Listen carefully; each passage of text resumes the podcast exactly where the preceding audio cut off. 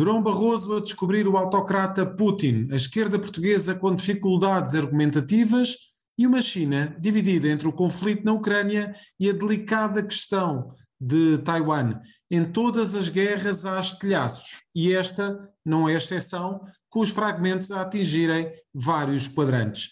Esta edição do Maquiavel para principiantes será marcada pelo tema do momento, mas haverá tempo ainda para voltar a Rui Rio e ao assunto das nomeações para lugares no Estado.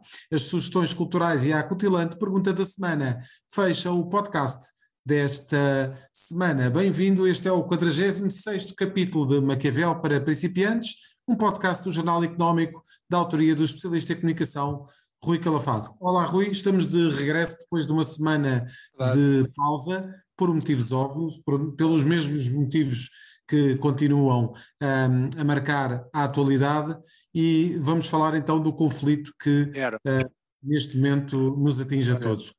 Primeiro dar uma palavra a muitas pessoas que me mandaram mensagens a perguntar se não havia programa na semana passada, não houve, porque nas minhas contas eu sou um tipo à antiga, na terça-feira passada era um feriado. Uh, apesar de ser um feriado dito de carnaval, uh, e que nós não vivemos muito, batemos de carnavais, mas olha, foi descanso do pessoal. Portanto, aproveitámos isso. Eu tive de férias, tive quatro dias fora de Lisboa e, portanto, também não havia muito tema para lá do tema do momento da, da, desta guerra na Ucrânia e assim acumulámos aqui mais alguns temas para tornar o programa mais rico e para não estar só eu a falar da, da, guerra, apesar de ter muito para dizer e algumas coisas já vou dizer. Aliás, esta é a 46 edição e provavelmente para mim é, é, é a emissão mais pessimista de todas. Pessimista de todas porque há aqui algo que temos que dizer. A guerra, efetivamente, teve, não há guerras boas, todas as guerras são más, guerras são tragédia. Mas essas guerras, pelo menos esta guerra, pelo menos este tempo de guerra que vivemos, acabou com a conversa do Covid, desapareceram da televisão os urubus e os avançados das farmacêuticas, uh, mas também, infelizmente, desapareceram. Ninguém sabe do que é feito dos processos corruptos, como é que está o andamento dos processos do Ricardo Salgado, alega, quando eu digo corruptos, alegadamente por corrupção e outros crimes graves, alegadamente, de Ricardo Salgado, de António Mexia, de João Berardo, do Aprígio Santos, eu sei lá, são tantos que nós nem consigo já escrever e não estou aqui com isto anotado. Portanto, este é o lado que temos que também notar. Às vezes há uma asfixia dos temas com esta questão da guerra que se impõe, isso é uma verdade, temos que dizer isso, por isso é que eu dizia de, de ser uma, um programa pessimista. Porquê? Porque, sinceramente, eu não, nós não estamos dentro da cabeça de Putin, mas podemos supor alguma paranoia. E é muito difícil. Eu farto-me de rir, desculpem dizer, não é tempos de risota, mas farto-me de rir quando aparecem algumas criaturas nas televisões, pedidos especialistas em, na guerra do Solnado, provavelmente, a dizerem que o objetivo de Putin é, é Kiev, o objetivo de Putin é. Desculpem uma pergunta, mas sabem lá, estes generais da trampa, estes generais que nunca, nunca armaram, nunca agarraram a sério numa arma, sabem lá qual é que é o objetivo de Putin? Alguém sabe qual é o objetivo de um maluco internado no manicômio? Não. Provavelmente Ora, nem Putin, não é? Nem o próprio Putin. Portanto, quando nós já sabemos que hoje há uma série de agências de espionagem, desculpem o termo que já não se usa, dizem agências de inteligência, mas há agências de espionagem internacionais que já reconhecem que Putin pode estar mal de saúde, nomeadamente da sua saúde mental. Como é que me vem para aqui um general qualquer que eu nunca ouvi falar na vida dizer-me que o objetivo do Putin é, é o A, o E, o sim ou o assado? Pá, não sabemos. Portanto, nós vivemos, isto é que é importante dizer às pessoas. Qualquer movimento eh, dado por qualquer poder ocidental ou de leste, ou da China, ou da Turquia, qualquer movimento mal dado, podemos ter uma terceira guerra mundial. E se houver uma terceira guerra mundial, não é a guerra nem do Alecrim da Manjerona, nem é a guerra do Raul Solnado, para que estão habituados muitos dos comentadores televisivos é uma guerra nuclear e acabou o mundo. Não vai haver mais Maquiavel para principiantes, nem Rui Calafato, nem Zé Carlos Lourinho, nem Nuno Braga, nem quem nos está a ouvir. E, portanto, o tempo é de frieza. o tempo não é de bandeirinhas nos perfis. Se me perguntam, claro que eu também não gosto de ver a catástrofe. Eu também não gosto do sofrimento de um povo vítima de um país que está a violar o direito internacional. Óbvio, acho que todas as pessoas de bem sentem isso. Agora, nós não podemos ir armados em valentões, nem com bandeirinhas, porque qualquer valentão ou qualquer bandeirinha pode dar uma bombinha nuclear. E é isto, desculpem o termo eu estar a falar assim, já me conhecem, é isto que tem que ser dito às pessoas. É isto que as pessoas têm que raciocinar. Andam todas a correr para as bombas de gasolina por causa do aumento da gasolina no fim de semana. Sabemos lá se há estradas e carros para andar na semana que vem.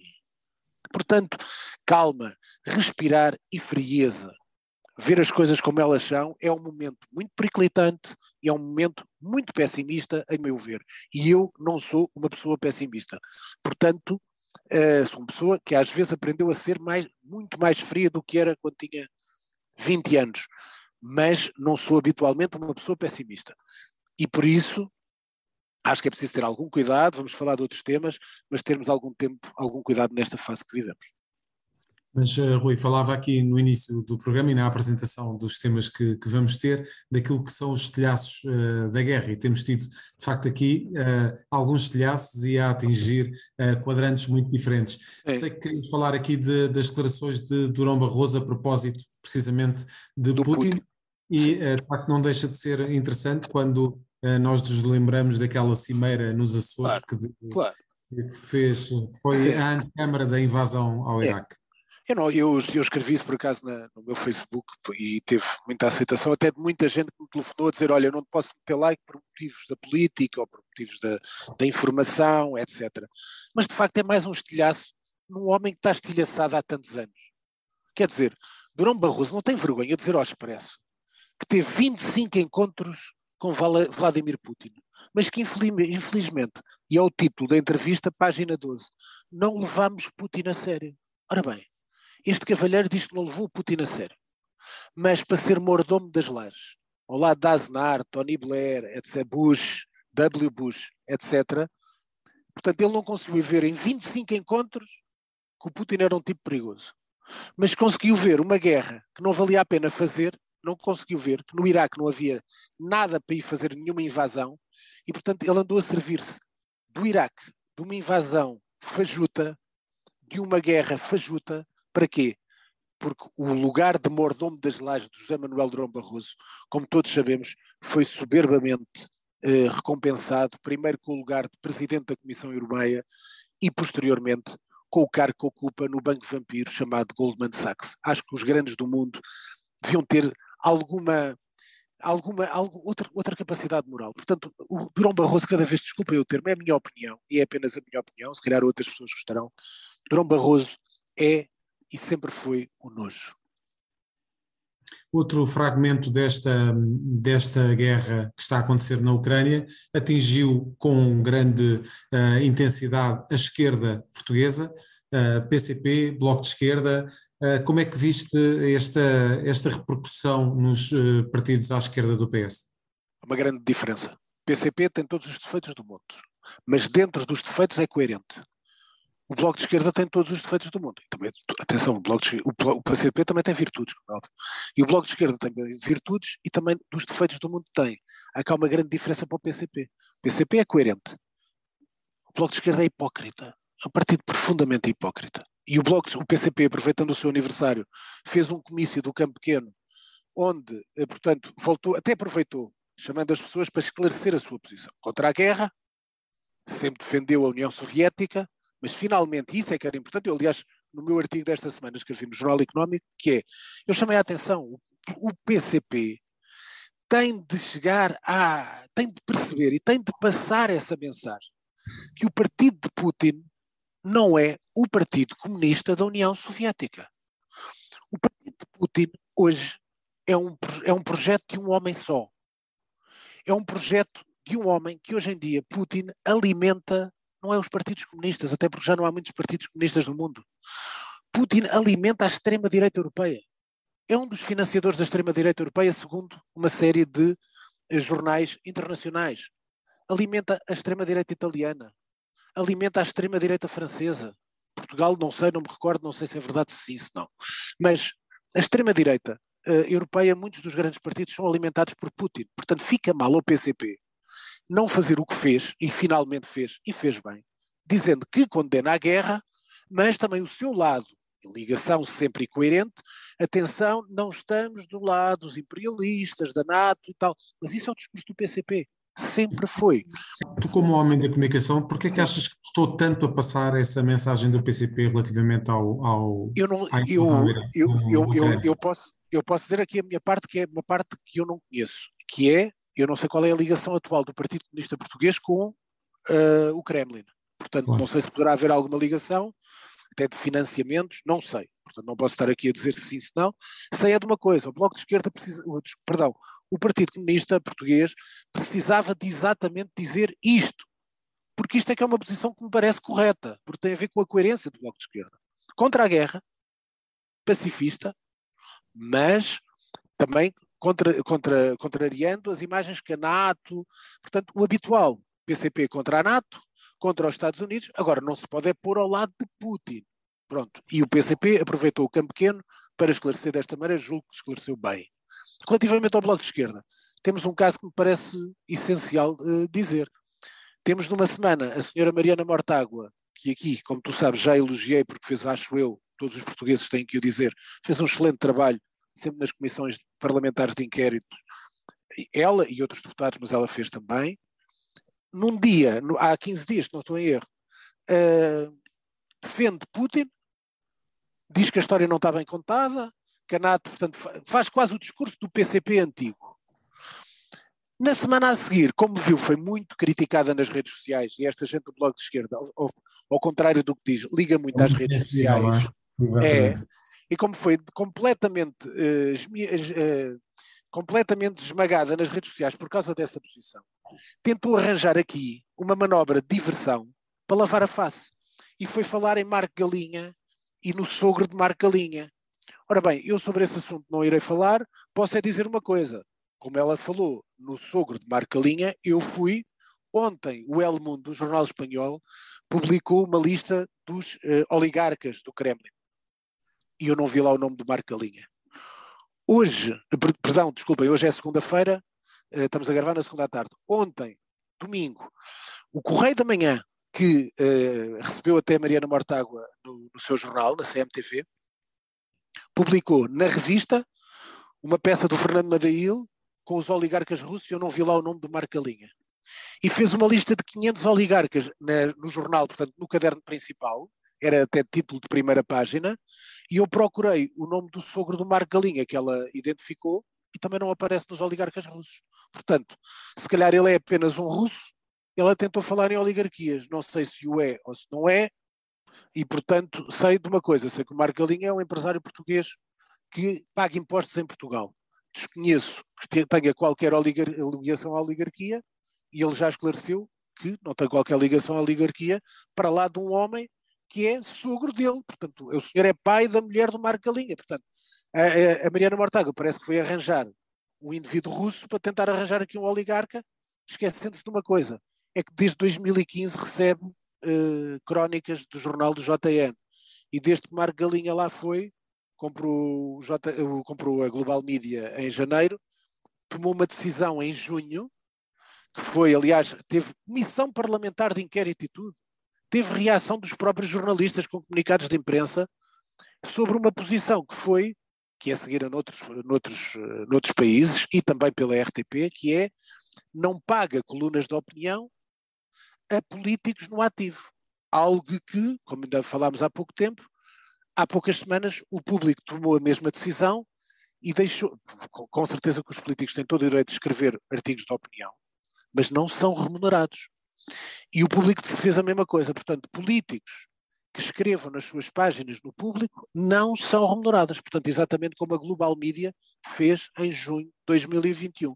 Portanto, foi uma polémica que eu acho que está devidamente esclarecida, presumo eu, porque nem há oligarcas e se calhar a Mariana Mortágua é que vai ter que dar algumas explicações se as coisas correrem mal para o lado dela. Vamos ver o que os dias dirão. Entretanto, o, no país, no, naquele país que nós falamos tantas vezes, todas as semanas aqui no Maquiavel para principiantes, continuamos sem governo, mas eh, se calhar é tempo, Rui, de voltar aqui ao tema das escolhas de Rui Rio para lugares no Estado. Era, era só para dar mais um tema, é isto mesmo, é que nós estamos aqui com estes problemas da guerra, é que ninguém se lembra, se perguntar a qualquer pessoa, o que é que acha agora do Ministro da Agricultura? Ou do Ministro da Administração Interna? Ou do Ministro, o único que se lembram é para aí o Ministro dos Negócios Estrangeiros, por causa das questões da guerra e o Augusto Santos Silva tem aparecido bastante. Nem a Marta Temido hoje em dia aparece nas televisões. Portanto, hoje em dia é como se não houvesse governo mesmo António Costa aparece muito esporadicamente.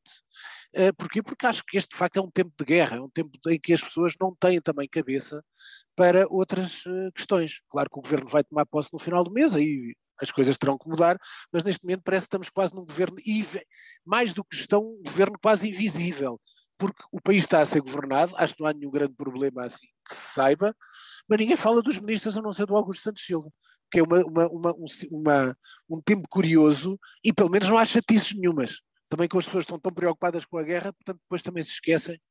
E também é isso que eu há bocado apelei. Ao não se falar de outros temas, as pessoas também não se podem deixar narcotizar apenas por um tema único em agenda. Devem estar abertas e atentas a outras coisas que se possam acontecer. Relativamente ao Rui Rio, uh, era aquilo que eu tinha dito há uns tempos, não sei se te lembras, disse-o na CNN, que o, aquilo que justificava a manutenção de Rio a apodrecer diariamente como líder do, do PSD é a colocação de umas pessoas da sua confiança em órgãos do Estado. E um jornal português assim o dizia na segunda-feira, dia 28 de fevereiro, escolhas para cargos parlamentares e de representação externa nas mãos de Rui Rio. Que é estas coisas do Conselho de Estado, que é a questão da ERC. Uh, portanto, o Rui Rio quer isto, quer publicar, pôr uns homens seus de confiança e, ao fim e ao cabo, gostava de continuar como líder do PSD. Ele, se calhar, é que ainda não percebeu que os portugueses não querem que ele continue como líder do PSD. Enfim, business as usual. Rui, passamos então para aqui para os temas de internacional, já falámos uh, daquilo que, que, do tema do momento, uh, mas querias falar aqui de, de algo que, que, que, vai ser uma consequência absolutamente inevitável, mesmo que o conflito termine uh, hoje, ou pelo menos esta semana, estamos a falar claramente aqui de uma aceleração do crescimento na despesa militar. Já tivemos a Alemanha a assumir aqui um compromisso a chegar aos 2% do PIB relativamente à despesa com, com a defesa e provavelmente certo. vai ser uma tendência a nível europeu Era. e mundial. Todos. Olha, eh, portanto, eh, isto tem a ver com, aliás, o, o, o teu colega, pessoa que estimo bastante, o António Freitas de Souza, fez, portanto, quem quiser ver, julgo que está disponível, o título é Guerra vai acelerar crescimento da despesa militar. E está muito bem explicado. Uh, porquê? Porque a Rússia, de facto, está a alargar as suas fronteiras. Quanto mais alargar, mais afeta todos os outros, nomeadamente países, olha, países com quais, dois, dois países que eu conheço, e sobretudo tenho muita simpatia, os países bálticos, Estónia, Letónia, os dois países que eu conheço, a Lituânia nunca fui, uh, mas também do outro lado, do outro lado, atravessando, aliás, eu já tive essa, Posso-te contar também agora, só para ter um momento um bocadinho não tão pesado, que a primeira vez que eu fui à Estónia fui de barco uh, de, de Helsínquia para, para, para Tallinn. E então não sei se tu sabes, Zé, que fui naqueles carros, daqueles que levam muitos automóveis e que depois têm, são enormes e têm pistas de dança. Ficas a saber que os, uh, e foi na altura, fui em 1996, primeira vez que fui à Estónia. E então os finlandeses são povos que gostam muito de danças de salão. Então esse barco tinha aí umas três ou quatro pistas de dança só para danças de salão. E na altura era tudo muito barato na Estónia, portanto os finlandeses iam passar, uh, divertiam-se, dançavam, bailavam danças de salão, iam à Estónia, compravam tudo por tudo e meia e passavam para lá de lá porque aquilo não se pagava uh, direitos aduaneiros nem nada disso e portanto como a viagem de barco estava sempre cheio, portanto fiz essa coisa, portanto foi a única vez na vida que eu vi danças de salão ao vivo foi num barco de Helsinki para Tallinn. Portanto, e deste, deste um peso de dança também, Rui? Diz, não, eu não, pá, eu não, isso não percebo nada disso, rumbas e tchá, tchá, tchá, isso não é nada comigo. Mas pronto, mas uh, estávamos a falar disto, desta coisa, uh, portanto, voltando agora aos temas mais pessimistas, e portanto tu disseste isso, 2% do PIB para despesa, para compra de uh, material, aliment, material militar. Ora, 2% do PIB da Alemanha em despesas militares torna logo de imediato a Alemanha um dos maiores exércitos do mundo.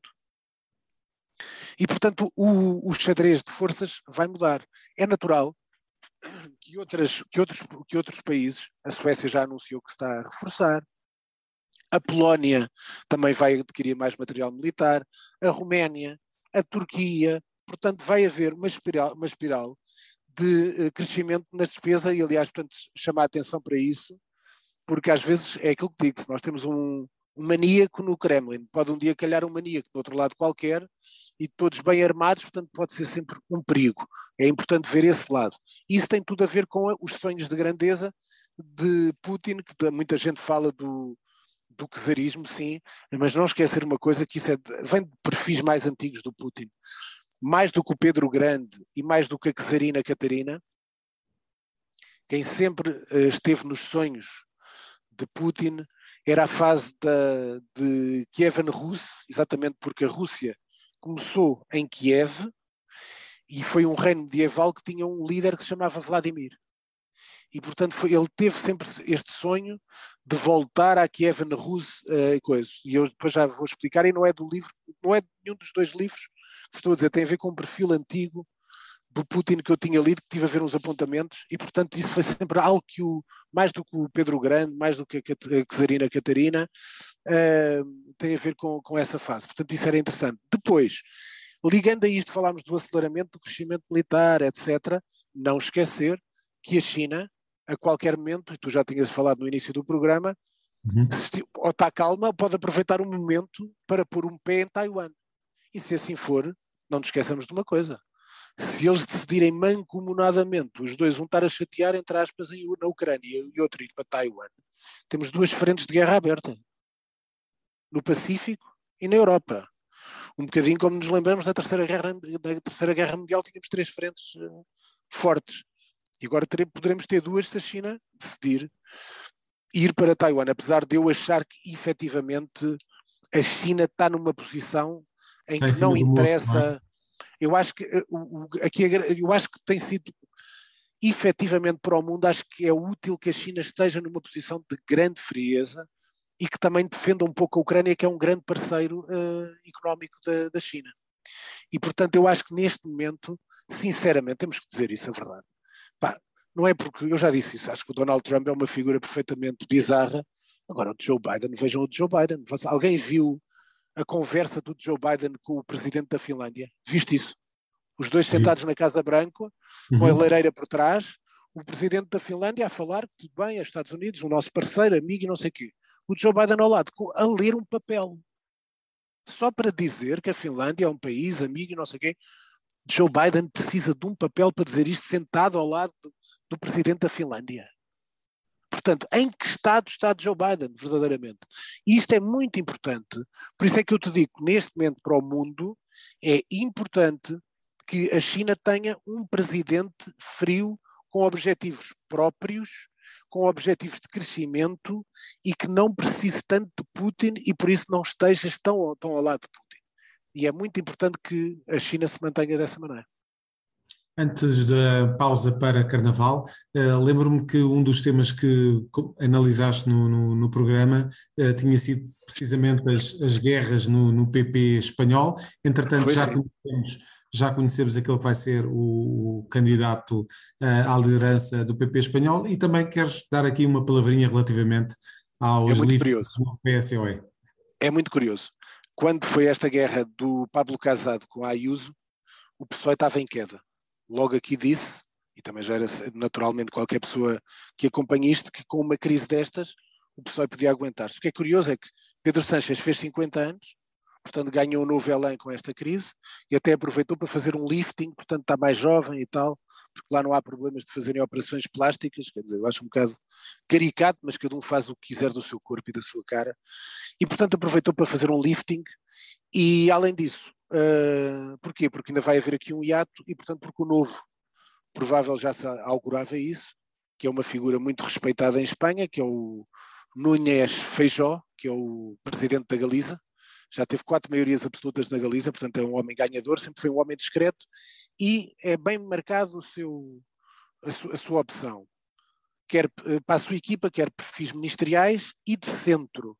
Portanto, exatamente vão fazer aquilo, vão tentar evitar, vão se, vão se impor como um grande partido de centro, não só para ir à direita, mas exatamente para fazer aquilo que o Rui Rio tentou fazer, que era nós vamos pelo centro, mas o centro é, é, uma maneira de irmos buscar votos àquele eleitorado moderado e de centro, que às vezes vota PS, outras vezes vota PSD. Aquilo que Nunes Feijó vai fazer é tentar ir buscar os, tentar ir buscar os desalentados do PSOE, mantendo o PP, sabendo que não entrando nas linhas vermelhas da extrema-direita, onde está o Vox cada vez mais forte. E, portanto, vai aqui, vai tentar crescer com o centro, exatamente porque o perfil dele, um perfil ganhador, um homem de centro, uh, estável, que é muito importante para a, para a direita espanhola, e, portanto, é natural que tenha fortes hipóteses no futuro ato eleitoral de poder ir, pelo menos, abocanhar eleitorado moderado e de centro, que às vezes vota PP, espanhol, ou PSOE, Partido Socialista Operário Espanhol, em Espanha. Esta era aquilo que o Rui Rio fez. Queria fazer, só que o Rui Rio, infelizmente, primeiro Costa comeu a esquerda toda e, no, e o centro estava com Costa. Aqui, o centro, para já, agora cresceu e está ao lado do, de Pedro Sanches. Mas amanhã ninguém sabe. E o Nunes Feijó, com apoio da Ayuso, como é óbvio, vai ser um candidato forte uh, contra Pedro Sanches em Espanha. Rui, passamos aqui para os temas de mídia, dois temas muito pois interessantes rápido. para o teu comentário. Uh, gostarias de comentar o corte da União Europeia relativamente aos canais de propaganda é russos. Compreende esta, esta decisão? Não, não é, é, rápido e até acho que isso até é uma, uma decisão tão estúpida que acho que até tantas pessoas de esquerda como de direita também estão de acordo. Isto é, cortarem o canal Russia Today não faz sentido nenhum. Porquê? Isso é uma arma dos ditadores. Isso é a primeira coisa. Segundo, Zé Carlos, vamos ser sérios. Qual é a audiência do Russia Today aqui no, nos operadores da Mel, da, é da, da Vodafone? É que tinha o Russian Today, Russia Today. Estás a perceber? O que é que eu quero, o que é que eu quero chamar a atenção disto? O que se tem que chamar a atenção das pessoas é que este canal pode emitir propaganda falsa da Rússia.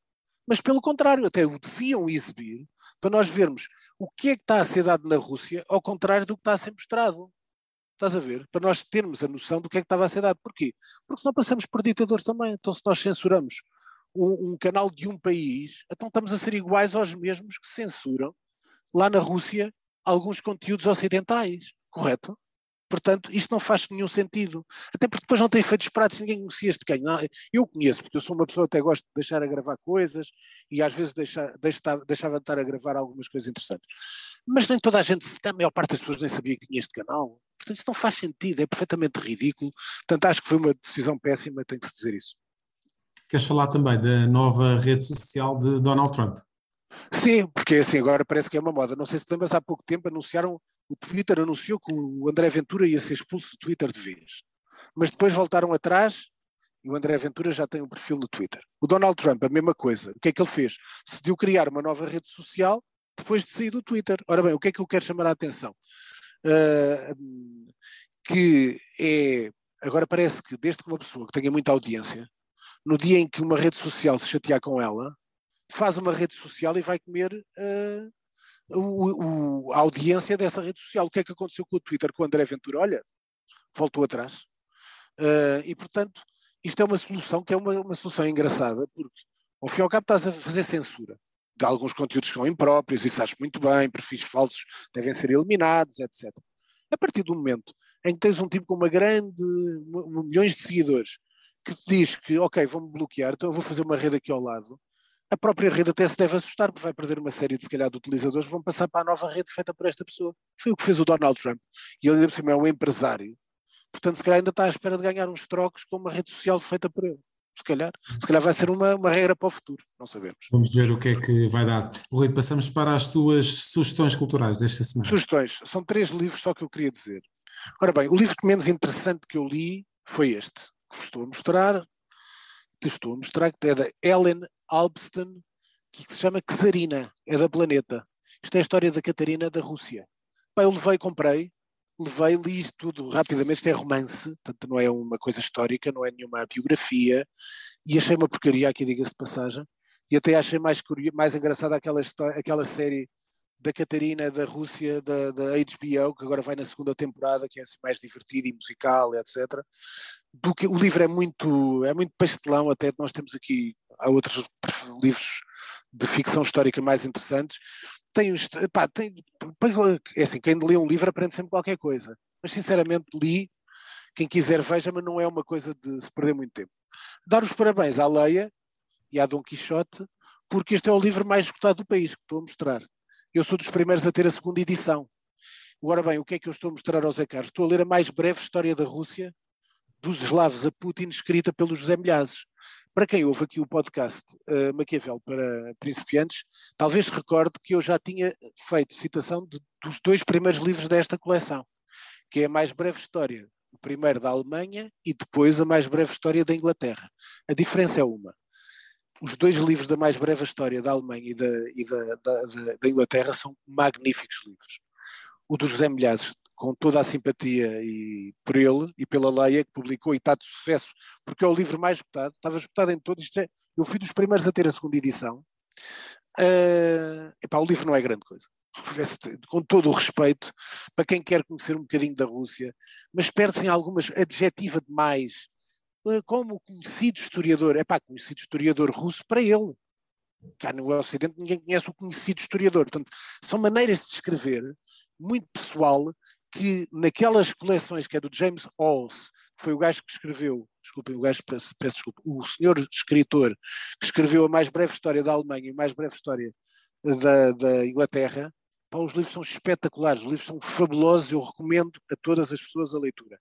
Este, para quem quiser conhecer um bocadinho a Rússia, algumas histórias, tudo bem, pode ver, é uma entrada, é uma introdução, mas não tem a mesma qualidade dos outros, honra seja feita, dar os parabéns à editora que ganhou muito dinheiro com isto, ao Zé também, que é uma pessoa de respeito, mas o livro, comparado com os outros, é a minha opinião, e eu sou uma pessoa séria nisso, não é tão bom como os outros. Para terminar, este sim é que é o grande livro, eu já tenho estado a escrever e até no meu mural já fiz várias referências. Temos visto várias atualizações. Várias, e... já, já. E está à frente agora neste momento já das audiências de, de vendas. É a Chanceler, a notável Odisseia de Angela Merkel, escrito pela Cathy Morton. Uh, e pá, é um livro que tem várias histórias sobre Angela Merkel. Isto sim, isto é uma biografia bem feita, histórias fabulosas, as histórias das conversas dela com o Putin, aquela história que eu já pus no mural que vos conto, para verem como este homem está tão treinado no KGB que às vezes ele quer estudar as reações. Diz, desculpa? Queres contar brevemente essa história? Do... Foi em 2007. A Angela Merkel vai a uma cimeira em Sochi, uma, portanto, uma das casas, de, uma das residências de Putin, e o que é que faz o, nessa, a audiência de Angela Merkel com o Putin solta-lhe solta a cadela labrador, que se chamava Connie, solta-lhe a cadela labrador. Porquê? Porque sabia que Angela Merkel tem medo de cães. Ora, como tu sabes, para quem tem medo de cães, seja caniche ou um Doberman, o efeito é sempre o mesmo. A pessoa fica atarantada, não fica à vontade. E, portanto, ele soltou-lhe uma cadela em cima das pernas dela. A foto está aqui no livro. Está aqui no livro a, a, a foto dessa, desse encontro, e depois é pá, é uma história, é um livro notável, recomendo vivamente, a chanceler da, da Angela Merkel, Cathy Morton, é um livro fabuloso, é uma grande biografia, e também percebem porque é que em 2014 ela disse, e já no passado tinha dito, ao George W. Bush que nunca permitiria que a NATO avançasse para a Ucrânia. Porque se avançasse para a Ucrânia já tínhamos agora uma terceira guerra mundial. E foi sempre Angela Merkel que sempre evitou dar uma relação privilegiada boa da União Europeia com a Ucrânia, mas não permitir que a Ucrânia viesse para dentro da União Europeia e, sobretudo, entrasse na NATO, exatamente com preservação. E porquê? Porque esta senhora tinha, tem uma formação científica. E, portanto, é muito interessante verem a história de vida dela desde o início até ao fim da vida e, sobretudo, notar sempre uma coisa. Uh, governou a Alemanha durante 16 anos, continua a viver na mesma casa, modesta, de renda controlada em Berlim, eh, no mesmo bairro de sempre. Vai ao supermercado e agora, como tu sabes, não sei se viste isto, na semana passada até lhe roubaram a carteira. Portanto, mulher mais normal do que Angela Merkel era impossível. E era a mulher ideal, se calhar, agora para estar a mediar este conflito. Rui, fechamos com a pergunta da semana. Pergunta da semana, voltamos ao conflito.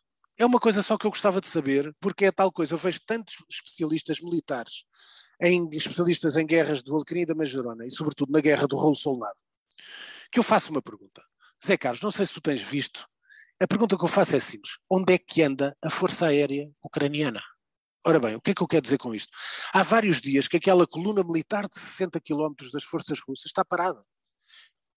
Desculpe eu perguntar isto, pode-me vir um grande general dar uma grande explicação. Então, e onde é que está a Força Aérea Ucraniana? Então ninguém ataca a coluna de 65 quilómetros. A Ucrânia não tem força aérea.